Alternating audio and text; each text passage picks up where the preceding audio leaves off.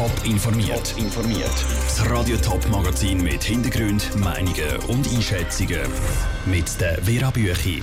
Ob es in der Stadt Zürich nach der neuesten Absage je wieder ein Formel E-Rennen gibt und wie sich die Sicherheitskräfte am Open Air St. Gallen rüsten für die nächsten Tage. Das sind zwei von den Themen im Top informiert.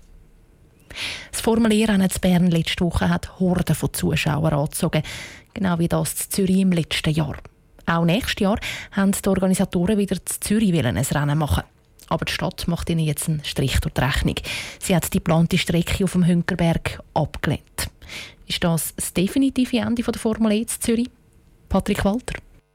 Vor einem Jahr in Zürich sind die Autos ums Seebecken gefahren. Dann hat es vom Stadtrat aber geheißen, das Quartier werde zu fest gestört. Die Strecke am Seebecken käme nicht mehr in Frage. Darum haben die Veranstalter nächstes Jahr an Hünkerberg wählen, aufs ETH-Areal. Aber auch diese Strecke ist jetzt abgelehnt worden. Zumindest im nächsten Jahr gibt es darum also kein Formulierrennen in Zürich.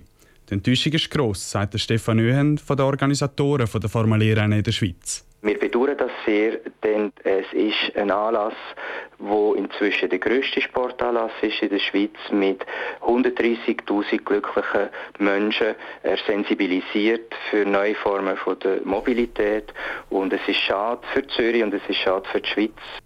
Für die ETH und den Stadtrat ist aber die Strecke rund um die ETH Hönkerberg nicht in Frage gekommen.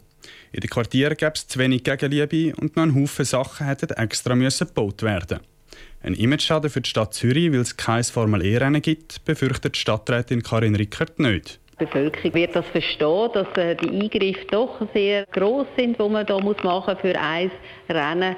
Ob denn das wirklich nachhaltig ist, ähm, da stellt sich die Frage, oder? Und ich glaube jetzt nicht, dass das jetzt äh, so ausgelegt werden kann. Dass Zürich für ein Formel E-Rennen in der Zukunft völlig vom Tisch ist, wird Stefan Öhen von den Organisatoren noch nicht sagen.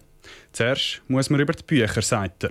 Es geht darum, dass wir evaluieren, wie es zu dem Entscheid gekommen ist und darüber nachdenken, was heißt das für die Zukunft der Formel E in der Schweiz und wann kann die Formel E zurück nach Zürich kommen.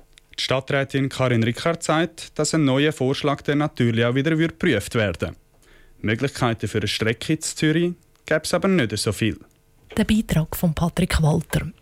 Nächstes Jahr dürfte es in der Schweiz also kein Formel-E-Rennen geben. Für in zwei Jahren, also 2021, haben die Organisatoren der Formel E in der Schweiz einen anderen Plan.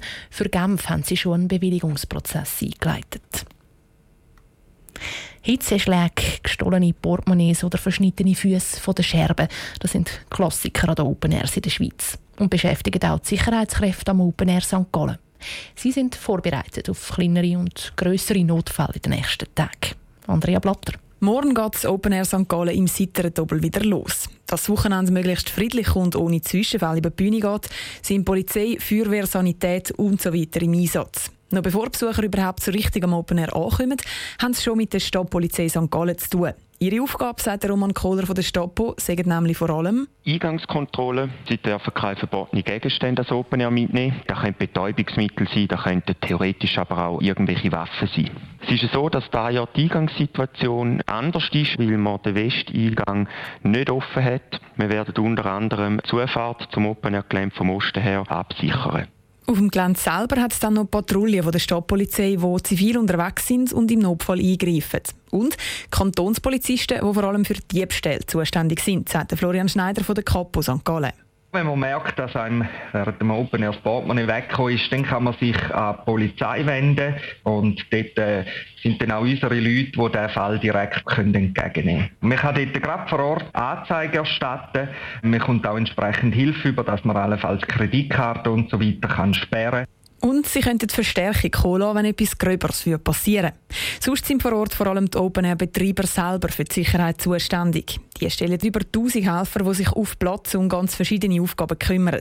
Ein Feuerwehrteam ist mit einem Löschwagen vor Ort, dazu Securities, Notärzte und Sanitätsteams. Und auch ein paar Leute mit etwas spezielleren Aufgaben, sagt der Sicherheitsverantwortliche vom Open Air, Andi Meska.